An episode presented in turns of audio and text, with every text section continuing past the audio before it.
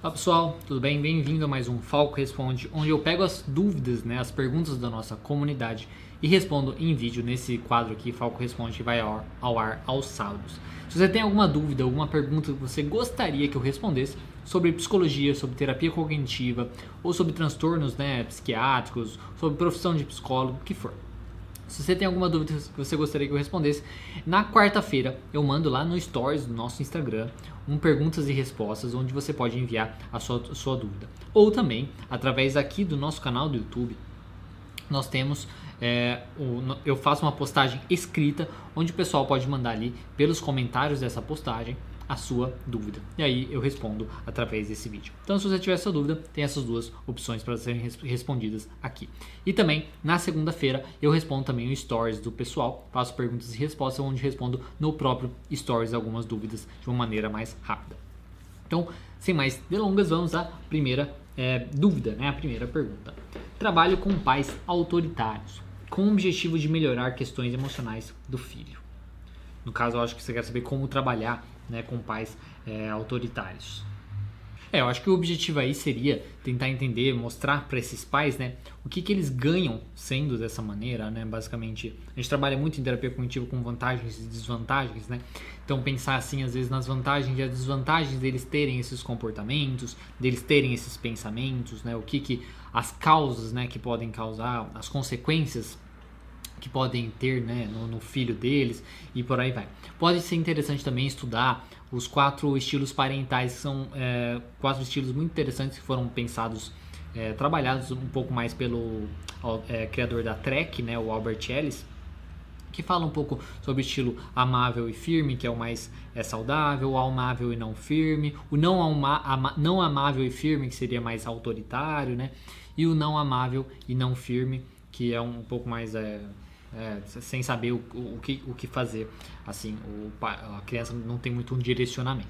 Então, se você até quiser tiver mais dúvidas sobre esses estilos, nós temos aqui uma playlist sobre esses estilos parentais pode te ajudar um pouquinho mais para você conhecer um pouco, saber um pouco das consequências de cada um desses estilos. Então, para trabalhar com isso dos pais autoritários, seria isso tentar demonstrar para eles as consequências atuais, o que está acontecendo né, com o filho dele, o, é, o que, que o filho dele sofre por eles serem dessa maneira, as consequências futuras, possíveis consequências futuras baseadas na psicologia, baseadas em terapia cognitiva, né, nas evidências que a gente tem. E também as consequências né, deles mudarem. Né, o que poderia acontecer, o que, por que seria melhor se eles mudassem, tanto na relação com o filho, seja no futuro da criança, né, do, do filho e até mesmo nas questões é, emocionais, porque se ele tem problema emocional, às vezes ser muito autoritário, forçar muito, isso não vai ajudar. Então mostrar as consequências isso pode ajudar.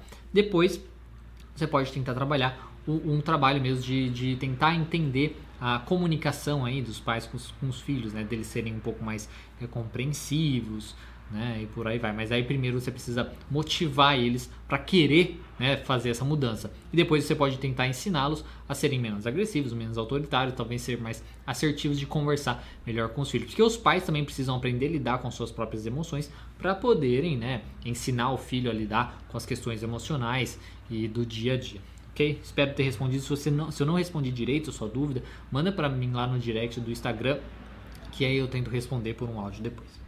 Próxima dúvida. Falaria sobre o transtorno de personalidade antissocial ao paciente? Depende, tá? Se um paciente é, chegou assim para mim meio que com essa realmente essa queixa, assim, às vezes veio direto, encaminhado para um psiquiatra, é, vendo com essa queixa, nesse sentido, às vezes já foi diagnosticado muito tempo atrás, eu faria a investigação, olharia lá no DSM, faria lá um questionário e tal, para verificar se realmente ele tem.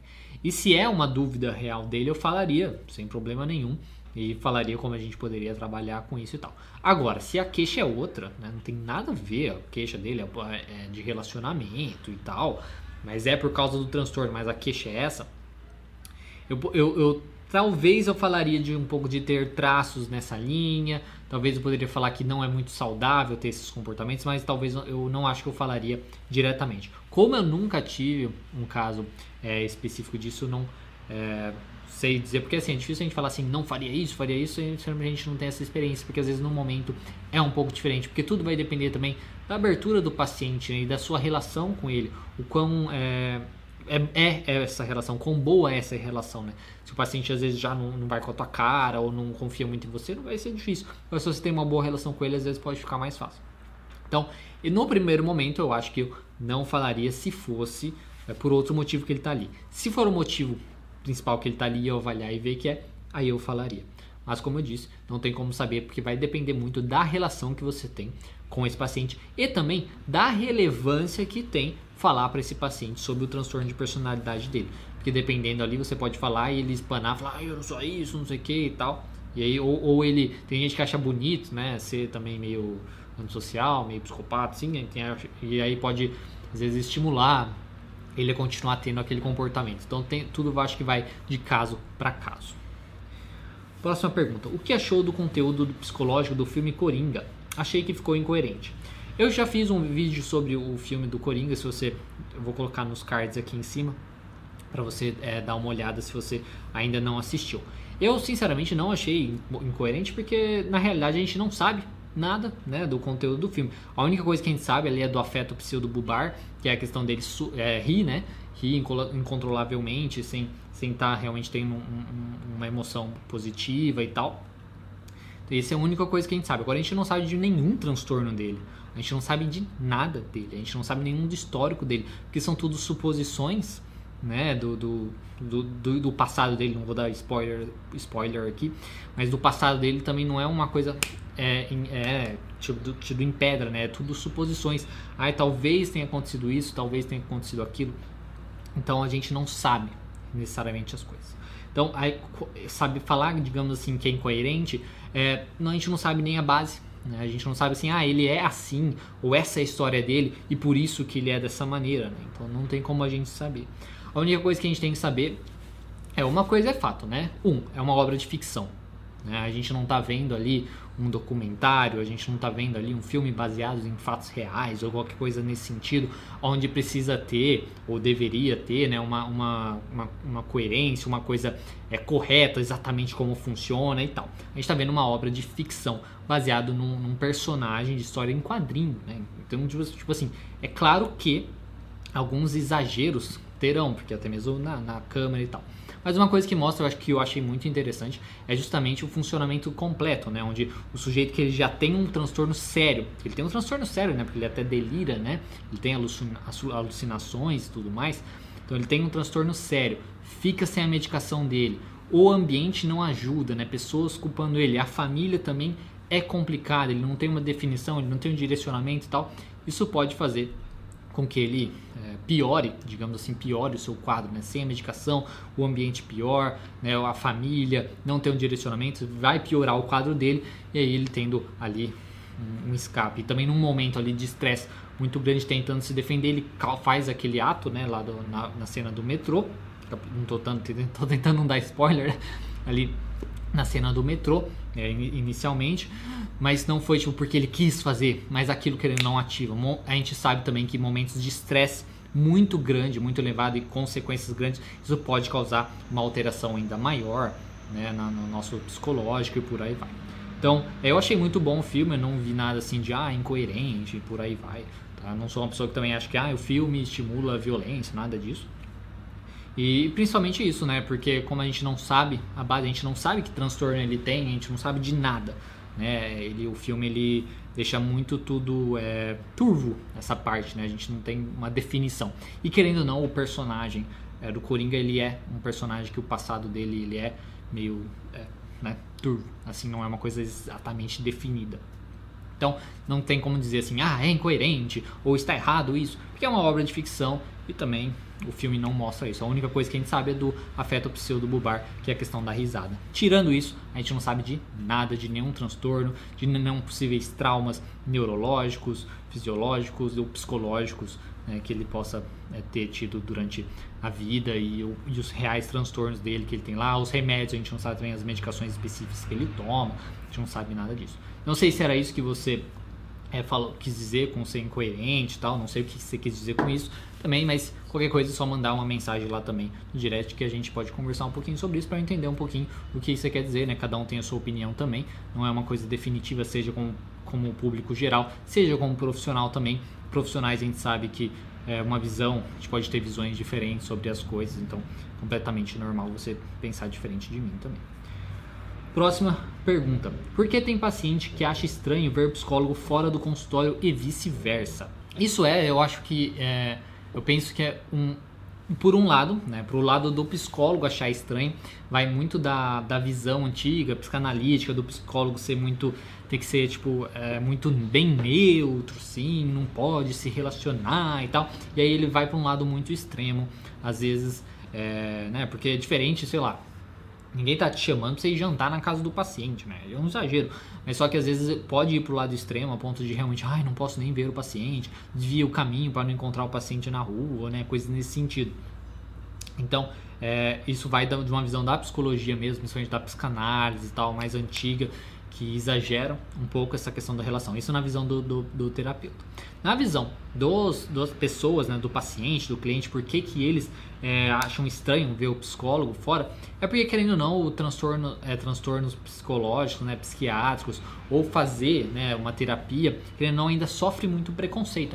Ainda, ainda há muito preconceito quanto à saúde mental, sobre a pessoa buscar uma ajuda psicológica. Ainda é considerado coisa de louco, coisas nesse sentido, né? Então, é por isso. Né? A pessoa se sente, ai, mas vou falar que eu estou indo no psicólogo, vão achar que eu sou doido, ai, não sei o que lá e tal. Então, isso é que as pessoas acham estranhos. Estranho, no caso, encontrar o psicólogo e não quer, às vezes, encontrar o psicólogo. Hoje em dia tá melhorando um pouco, né? Porque tem psicólogos um pouco mais tranquilos e tal. É mais tranquilo também você falar que vai no psicólogo, mas ainda há esse preconceito, certo? Por outro lado também, eu acho que uma terceira é, linha aí que a gente pode pensar às vezes é a questão que na, na, terapia, querendo ou não, a gente fala de muitas intimidades, né? De muitas coisas, assim, que a pessoa não fala para ninguém, né? Que ela tem é segura ali pelo, pelo seu pelo sigilo né, profissional, então ela não fala aquilo para ninguém. E às vezes encontrar o psicólogo vai deixar evidente né, que ele sabe, alguém que sabe da, do passado dela, que sabe do que ela pensa sobre. Vamos por se ela, a pessoa fala mal do namorado, né? Durante a terapia, aí encontra o psicólogo junto com o namorado, e vai pensar, ah, o psicólogo vai pensar isso do meu namorado, ou ele sabe disso e tal. Então isso pode ser uma terceira linha aí que a gente pode pensar do motivo das pessoas acharem estranho ou não gostarem disso, ok? Isso espero ter respondido a sua dúvida.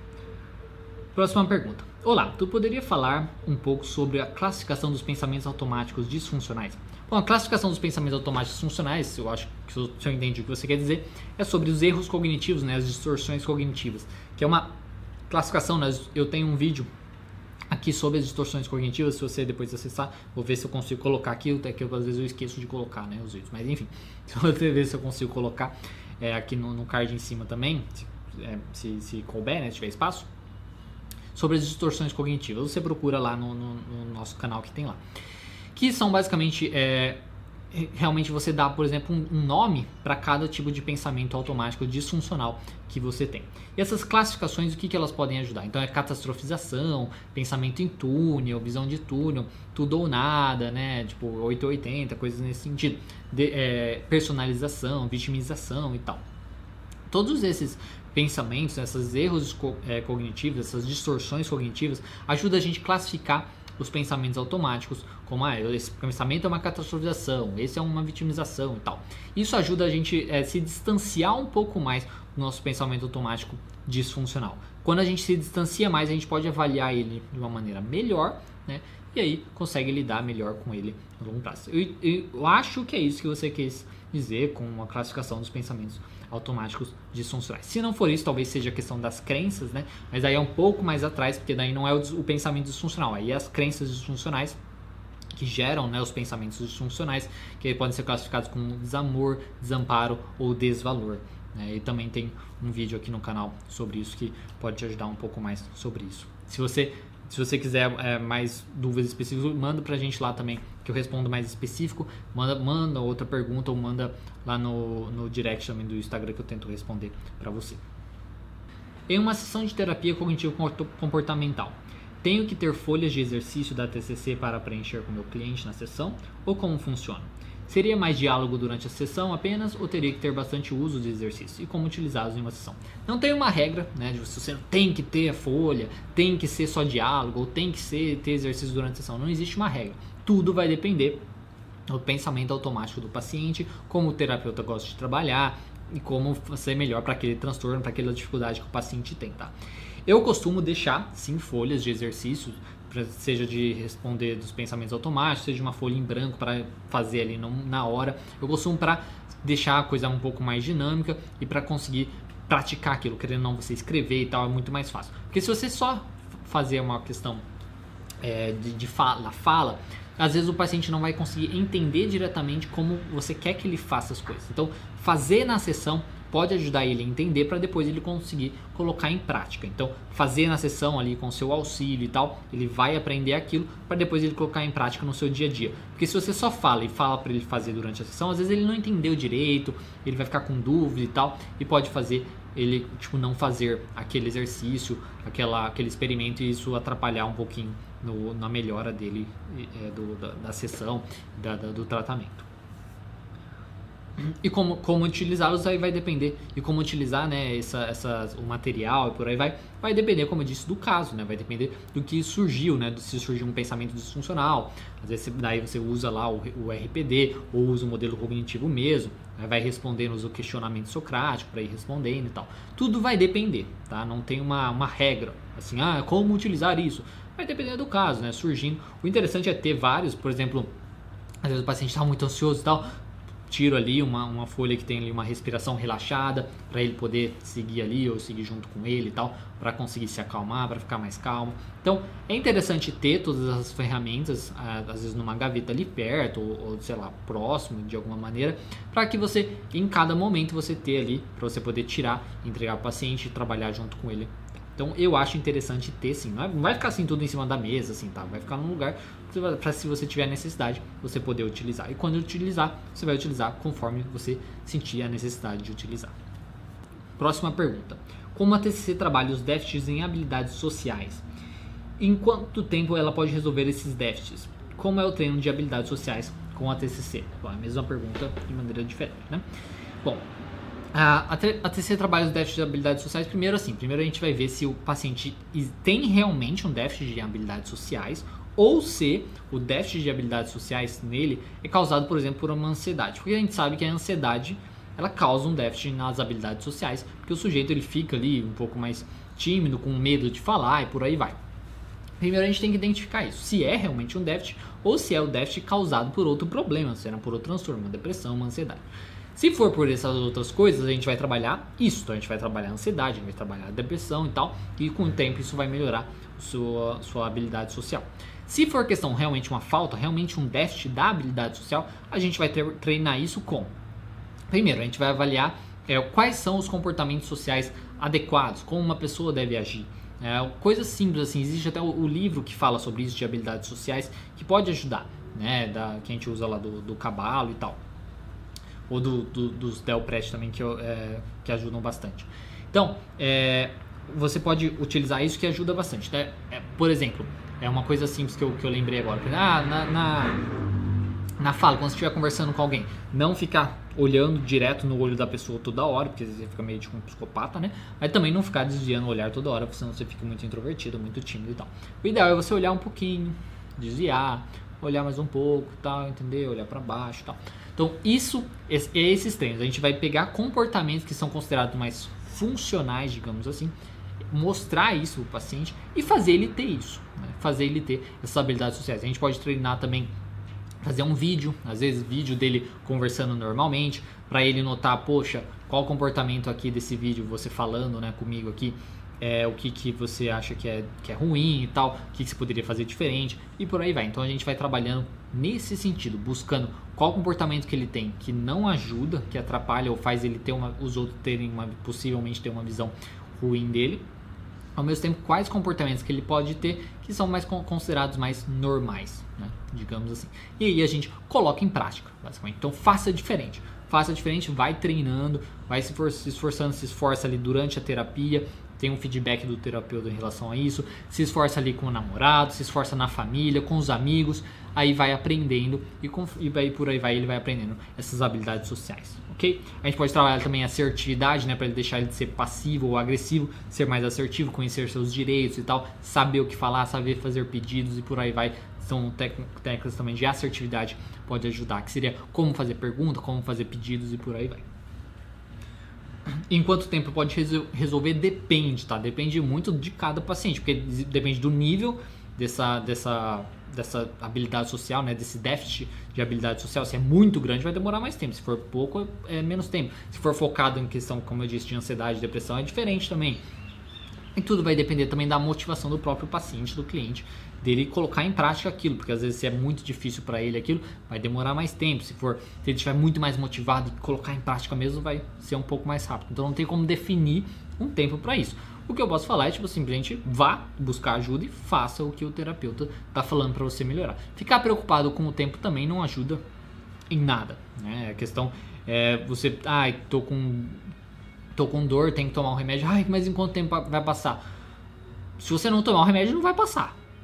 Né? Se você não tomar o remédio, não vai passar. Então, toma o remédio. Quanto tempo vai demorar? Não sei quanto tempo vai demorar, né? Simplesmente faça e deixa acontecer naturalmente. Próxima pergunta. Para ser um terapeuta cognitivo comportamental, tenho que ser psicólogo necessariamente? Ou existem informações livres para terapeuta cognitivo comportamental? Não existem. Antigamente eu acho que existiam, né? Alguns, se não me engano, teve até uma pessoa que veio conversar comigo uma vez, falou que era nutricionista e antigamente tinha e fez a formação em terapia cognitivo comportamental, mas hoje não pode. Tá? Hoje, para você ter, ser terapeuta cognitivo comportamental, ou é psicólogo ou psiquiatra. Então, essas duas áreas, né? ou ser médico, psiquiatra ou psicólogo para você trabalhar na linha terapia cognitivo comportamental. Você pode fazer, assim, ó, tem alguns cursos de especialização que permitem, é, por exemplo, assistentes sociais fazerem, mas não, não sei, não acredito que elas não possam aplicar, né? Trabalhar realmente com aquilo, tá? Não é aconselhável. A pessoa pode é, fazer às vezes cursos assim, se, se for livre para elas fazerem, né? para conhecer a terapia cognitivo comportamental, saber como indicar e tal, mas aplicar a terapia cognitivo comportamental somente psicólogos e psiquiatras, ao, ao, meu entendimento, tá? Pode ser bem diferente, mas no que eu pesquisei um tempo atrás era isso que eu tinha encontrado. Que já, já surgiu essas perguntas é, anteriormente. Né? Bom dia. Como ter coragem para, de dar o primeiro passo para o enfrentamento de uma situação sozinho e como manter o foco e não desistir é, com as dificuldades, medo de, de dirigir. Bom, para ter coragem de, dar o primeiro passo, primeiro tudo você tem que fazer uma vantagem e desvantagem você continuar agindo como você age, né? tendo seu comportamento, tendo esse medo e, e evitando as situações. O que, que, você perde com isso, basicamente? O que, que você ganha? Depois, vantagens e vantagens de você mudar esse comportamento. O que, que você ganharia se você mudasse esse comportamento? Isso servir para motivar, né? para te motivar a fazer isso. Depois, é, é, tentar parar de pensar, né? Não pensar numa coisa grande, por exemplo, andar de carro, né? Ai, de imaginar eu na estrada dirigindo, falando, não, é muito longe isso aí, né? Vamos diminuir o espaço aqui da, das tarefas que você tem que fazer. Não é se imaginar já dirigindo uma Fórmula 1, né? É se imaginar, por exemplo, é começar com tarefas menores. Então comece pequeno e não precisa ser rápido também. Tem que ser, tem que tomar, tem que tem, tem que devagar, se respeitar, respeitar o seu tempo. Comece devagar. Comece, por exemplo, é, entrando no carro, entrando no carro lá ali com o motorista, com o carro parado, né, com o carro desligado.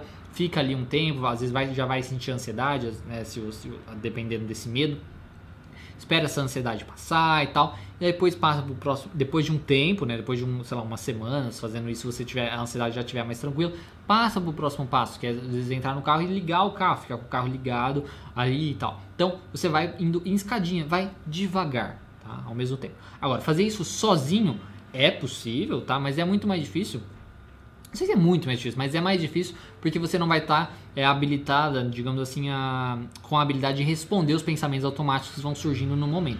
Você fazendo isso com uma na terapia, por exemplo, vai te ajudar muito mais, porque o terapeuta vai poder é, te questionar mais, fazer você pensar um pouco melhor e te preparar mais para essas situações. Mas enfim, para você fazer isso é dessa maneira. Não pensar lá na frente, é pensar em coisas menores, inicialmente é entrar no carro, ficar lá, depois liga o carro, ficando lá, vai de pouquinho em pouquinho, por partes. Não pensa no negócio grande, pensa no negócio pequeno.